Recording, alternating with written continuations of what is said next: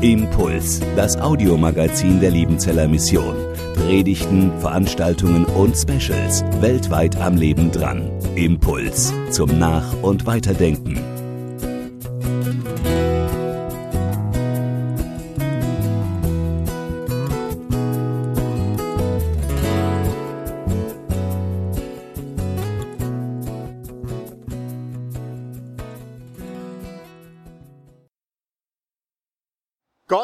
Hat eine Aufgabe für Jona. Geh nach Ninive und sag den Menschen, dass sie eine 180-Grad-Wende brauchen. Sie haben sich so sehr von mir abgewandt und sie folgen so sehr ihren eigenen Überzeugungen.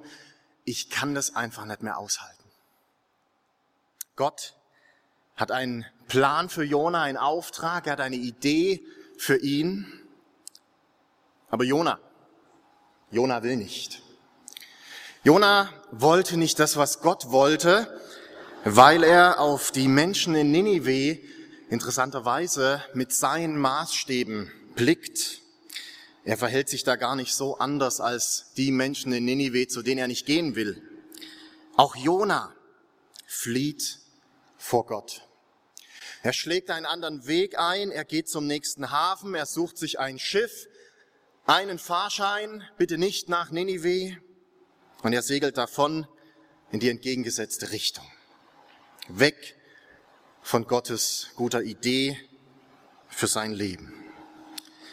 Und auch wenn Sie und ich keine antiken jüdischen Propheten sind, spätestens an dieser Stelle, glaube ich, sitzen wir alle mit Jona im selben Boot. Aber Gott bleibt dran.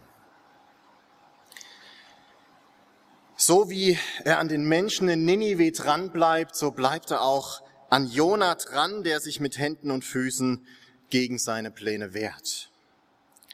Und was Gott nun unternimmt, um Jona zurück auf seinen Weg zu bringen, das ist so, als würde er ihn an den Schultern packen und rütteln und sagen, hör, hör zu, hör doch hin, was ich für dich vorhabe.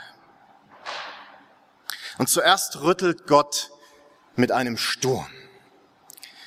Es wird zunehmend ungemütlicher, die Wellen schlagen bedrohlich hoch, das Boot, in dem Jonas sitzt, in dem er seinen eigenen Kurs eingeschlagen hat, das droht zu sinken. Und die anderen Seeleute auf dem Boot, die wissen bereits, jetzt geht's ans Eingemachte. Und Jona? Jona hat sich auch diesmal wieder zurückgezogen tief hinein in das Innerste des Schiffes, so lesen wir, und er schläft, versunken, in sich gekehrt in seiner Traumwelt. Und die Seeleute, die wecken ihn auf. Sie schreien ihn an, Jona, wie kannst du schlafen, wenn draußen die Welt untergeht? Und sie bitten ihn, steh auf, ruf zu deinem Gott.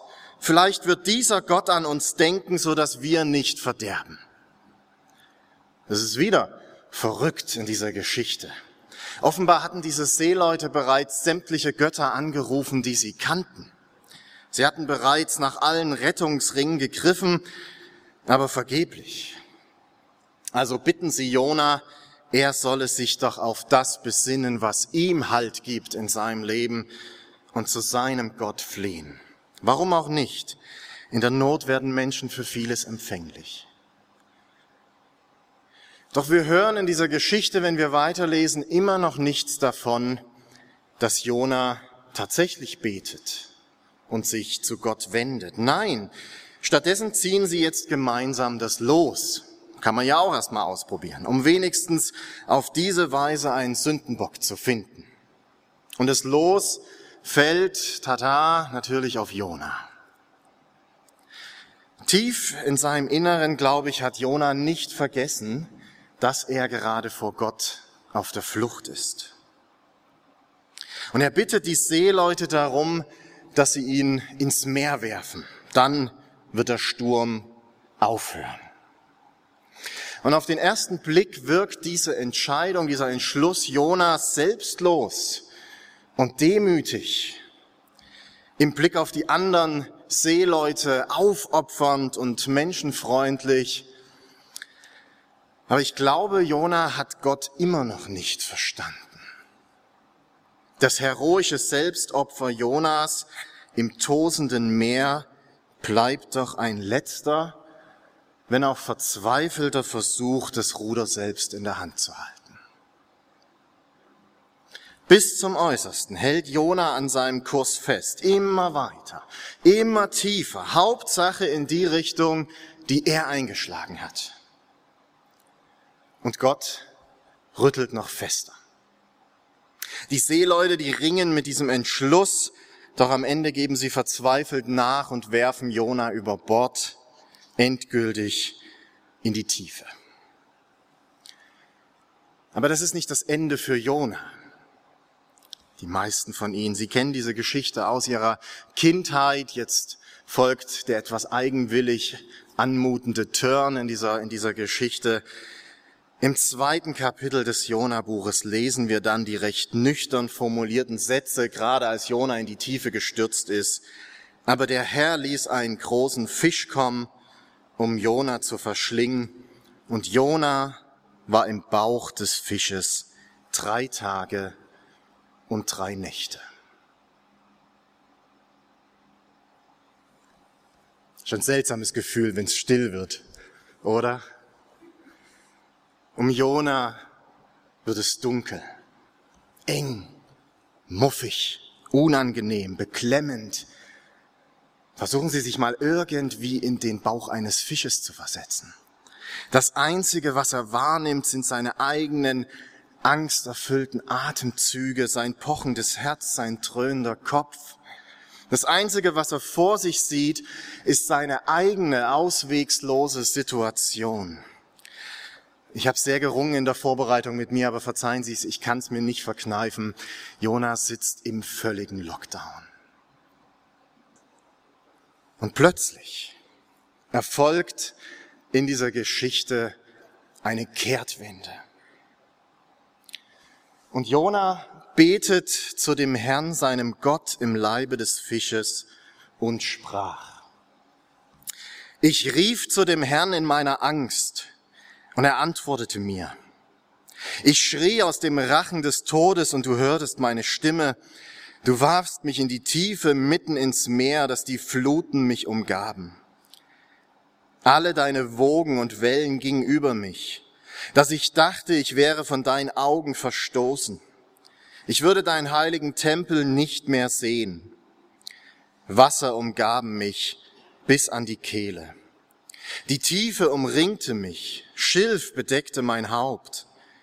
Ich sank hinunter zu der Berge Gründen, der Erde Riegel schlossen sich hinter mir ewiglich. Aber du hast mein Leben aus dem Verderben geführt, Herr mein Gott. Als meine Seele in mir verzagte, gedachte ich an den Herrn, und mein Gebet kam zu dir in deinen heiligen Tempel. Die sich halten an das Nichtige, verlassen ihre Gnade. Ich aber will mit Dank dir Opfer bringen. Mein Gelübde will ich erfüllen. Hilfe ist bei dem Herrn. Merken Sie was? Wenn Sie diese Geschichte von Jona, wie er jetzt, wie es dazu kommt, dass er in diesem Fisch sitzt, nochmal Revue passieren lassen, hier ist was mit Jona passiert. Was war seine bisherige Strategie gewesen? Er steigt auf ein Schiff, um weit weg zu fliehen. Er zieht sich ins Innerste des Schiffs zurück und sucht Ruhe im Schlaf. Er verdrängt, worauf er sein Vertrauen setzen soll und überlässt es dem Zufall. Es wird schon irgendwie. Er stürzt sich endgültig in die Tiefen, damit der Sturm endlich aufhört. Aber hier ist was anders. Jetzt ist etwas anders, wenn wir diesen, diesen Psalm Jonas lesen. Jona vergräbt sich nicht mehr in sich selbst, sondern er öffnet seine Arme. Er hebt sein Haupt und öffnet seinen Mund. Ich rief zu dem Herrn in meiner Angst und er antwortete mir. Ich schrie aus dem Rachen des Todes und du hörtest meine Stimme. Wenn wir auf diese Geschichte gucken, dann ist es eigentlich nicht Gott, der Jona geantwortet hat. sondern eigentlich ist es Jona, der endlich Gott antwortet. Gott hatte eine Bestimmung für Jona. Vor, die, für der ist Jona weggelaufen. Und Gott ist Jona sogar nachgegangen. Er hat gerüttelt, immer stärker. Und endlich antwortet Jona auf Gott. Endlich vertraut er sich ihm an. Dafür brauchte es im Leben Jonas nichts weniger als Sturm, Unwetter, Wasser, das ihm bis zur Kehle steht und schließlich einen modrigen Schlund, der ihn verschlingt und in die Tiefe reißt. Und vielleicht liegt hier die wichtigste Lektion in der Geschichte Jonas bis zu diesem Punkt im Fisch. Wenn ich auf mein eigenes Leben zurückschaue, dann muss ich feststellen, dass ich die wichtigsten Lektionen in Zeiten gelernt habe, in denen meine Welt gewackelt hat und manchmal sogar zusammengebrochen ist. Es sind Erfahrungen, die während sie geschahen, schmerzvoll, bedrückend, unfair waren, unerträglich vielleicht sogar, die mir aber für meinen Lebensweg mehr Gutes hervorgebracht haben, als ich es mir hätte je vorstellen können. Ein Theologe und Pastor in Amerika, den ich persönlich sehr schätze, Tim Keller, hat ein interessantes Buch über das Leiden geschrieben. Über schlimme Dinge, Schlimmes, was uns im Leben widerfährt. Und Keller analysiert in diesem Buch unsere moderne westliche Gesellschaft, also die Art und Weise, wie Sie und ich ticken, ob wir nun wollen oder nicht. Und er kommt zu dem Schluss, dass wir heute jeden Sinn dafür verloren haben, dass leidvolle Erfahrungen einen Nutzen haben können. Und dass es uns deshalb so schwer fällt, mit Leid umzugehen. Und ich verspreche Ihnen, je näher Sie an, an meinem Alter, an meiner Generation sind und jünger, umso schwerer fällt es Ihnen. Und das, obwohl diese Idee schon uralt ist. Jede, jede Kultur hat versucht und wird versuchen, einen Umgang mit Leid zu entwickeln. Denn diese quälende Frage, die sich angesichts eines Schicksalsschlags stellt, warum, die ist im Kern doch eigentlich nichts anderes als die Frage, wie werde ich damit fertig? Und das Problem, so Keller, unserer modernen westlichen Welt ist, dass wir das Leid nicht mehr bedenken, sondern dass wir es schlichtweg verdrängen. Ich bin ehrlich, ich will kein Leid in meinem Leben haben. Natürlich nicht. Und ich will eigentlich noch nicht mal jemanden kennen, der leidet. Was soll ich dem denn sagen, wenn er verzweifelt vor mir sitzt? Leid, Tod, Trauer, Niederlagen, die sollen nicht zu meinem Leben gehören und die haben auch keinen Platz in unserem Denken. Wir haben ein fortschrittsorientiertes Denken. Unser modernes Gesundheitswesen, unsere Wirtschaft, Technologie, unser Streben nach individueller Verwirklichung, nach einem guten Leben, das alles, das will beständig nach vorn. Und nichts darf mich dabei aufhalten. Niemand soll mir vorschreiben, wie ich mein Leben gestalte. Jeder einzelne Bereich soll einzig von meinem persönlichen Bedürfnis gesteuert werden. Das, was mir für mich gut scheint. So, wie es mich voranbringt. Aber natürlich, das muss ich Ihnen nicht sagen, gerade die letzten Monate, die uns alle noch in den Knochen sitzen und es weiter tun, die haben uns radikal vor Augen geführt, sogar als ganzer Gesellschaft, wie schnell uns unser Leben entgleiten kann. Wie schnell der Sturm um uns herum tobt und wie auswegslos es auch im schönen Leben im Westeuropa sein kann. Vielleicht ist es doch Gott, der hier rüttelt. Von dem Schriftsteller C.S. Lewis stammt ein berühmter Satz. Er schrieb einmal, Gott flüstert in unseren Freuden. Er spricht in unserem Gewissen. In unseren Schmerzen aber schreit er laut. Sie sind ein Megafon, eine taube Welt aufzuwecken. Aber lassen Sie uns heute nicht über die Gesellschaft reden. Das wäre verlockend einfach. Schauen Sie auf sich selbst. Ich schaue auf mich und ich schaue auf Jona. Wo in meinem Leben flüchte ich mich aufs nächste Schiff, um Gottes Stimme zu entkommen? Wo ziehe ich mich zurück und suche Ablenkung, Traumwelten und Ruhe? Wo schiebe ich meine Verantwortung von mir weg? Wo stehe ich an der Reling und bin bereit, mich ins Dunkle zu stürzen, nur damit ich im letzten noch das Ruder in der Hand halte? Ich glaube, der Fisch, der Jona verschlang, der ist das perfekte Beispiel, wie Gott versucht, sich in unserem Leben Gehör zu verschaffen. Manchmal auf sehr robuste Art und Weise. Er tut das nicht, Gott tut das nicht, weil er sadistisch wäre, nein, sondern weil wir erst durch Konfrontation mit Schwierigkeiten so aufgerüttelt werden, dass wir in der Lage sind, unsere Perspektive neu auszurichten. Indem der Fisch Jona verschlang, rettete Gott Jonas Leben, um ihm eine Chance zu geben, aufzuwachen und nach Gott zu fragen und sich für Gottes Plan zu öffnen.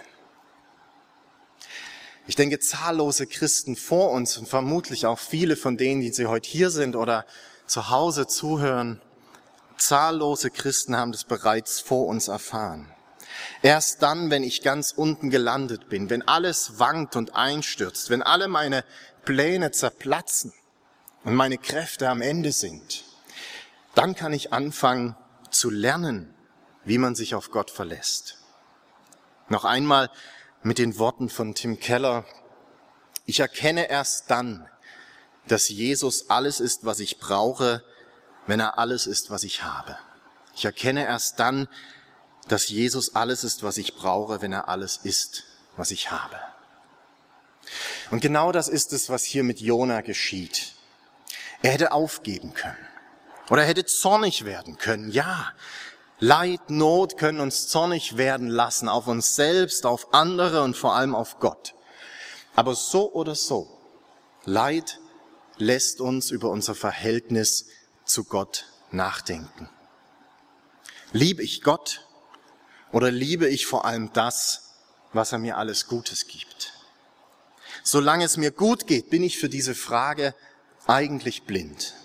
Wenn alles rund läuft, dann ist es leicht, sich einzubilden, dass man eine echte Beziehung zu Gott hat. Finde ich Gott nur so lange toll, wie er mir meine Wünsche erfüllt? Ich glaube, erst in den Krisen meines Lebens zeigt sich, wie echt mein Glaube an Gott ist und ob ich ihm wirklich vertraue. Das aber bedeutet auch, dass erst durch leidvolle Erfahrung meine Beziehung zu Gott tiefer und echter werden kann. Klammer auf, ich glaube, das gilt für jede Beziehung. Ich möchte aber an dieser Stelle eins auch klarstellen. Ich möchte hier in keiner Weise Leid verharmlosen und als etwas Gutes und Erstrebenswertes darstellen. Leid ist Leid. Punkt. Schmerz ist Schmerz. Punkt.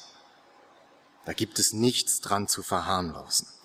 Ich möchte und kann den Schmerz nicht relativieren, der von Krankheit, Einsamkeit oder welchem Leid, welcher Angst auch immer ausgeht. Aber zugleich möchte ich selbst auf Jona schauen und wahrnehmen, wie er, wie die, wie die immer tieferen Abgründe, in die er getrieben wird, ihn zugleich immer mehr öffnen für Gottes Stimme. Ich rief zu dem Herrn in meiner Angst und er antwortete mir. Ich schrie aus dem Rachen des Todes und du erhörtest meine Stimme. Du warfst mich in die Tiefe mitten ins Meer, dass die Fluten mich umgaben. Alle deine Wogen und Wellen gingen über mich, dass ich dachte, ich wäre von deinen Augen verstoßen. Ich würde deinen heiligen Tempel nicht mehr sehen. Wasser umgaben mich bis an die Kehle. Die Tiefe umringte mich, Schilf bedeckte mein Haupt. Ich sank hinunter zu der Berge Gründen, der Erde Riegel schlossen sich hinter mir ewiglich. So schreit jemand, der Nöte, Ängste und Schmerzen nicht verharmlost, sondern der ihre dunkelsten Schatten im Leben kennt. Und zugleich schreit so jemand, der diesen Schatten weder die letzte Macht noch das letzte Wort zubilligt. Achten Sie genau auf das, was Jona sagt, wie er es formuliert. Du warfst mich in die Tiefen. Deine Wogen und Wellen gingen über mich. Er gesteht Gott zu, beständig am Werk zu sein. Nicht nur in den Bereichen seines Lebens, die ihn auf positive Weise ansprechen. Und er gesteht sich ein, dass seine eigenen Lebenspläne kein festes Fundament für ihn bieten. So betet er am Ende, die sich halten an das Nichtige, verlassen ihre Gnade. Ich möchte gern lernen zu leiden wie Jona. Denn Leiden wie Jona bedeutet nicht ganz unten zu verzagen, sondern die Augen auf Gott auszurichten und zu beten. Ihm die Kontrolle zuzusprechen, sich einzugestehen, dass ich sie selbst nicht habe und auf ihn zu hoffen, auch und gerade gegen das Offensichtliche. Ich würde Ihnen heute gerne zum Abschluss wünschen, dass Ihnen Leid erspart bleibt. Ob das ein realistischer Wunsch ist, wer weiß. Aber auf alle Fälle wünsche ich Ihnen, dass Sie lernen, wie Jona zu leiden und im Leiden wie Jona zu beten. Als meine Seele in mir verzagte, gedachte ich an den Herrn. Und mein Gebet kam zu dir in deinen heiligen Tempel. Die sich halten an das Nichtige, verlassen ihre Gnade. Ich aber will mit Dank dir Opfer bringen. Meine Gelübde will ich erfüllen. Hilfe ist bei dem Herrn. Mit diesen Worten beendet Jona sein Gebet. Und danach wenn Sie weiterlesen, erfahren wir vorerst nur noch eines. Und Gott sprach zu dem Fisch, und der spuckte Jona aus ans Land. Amen.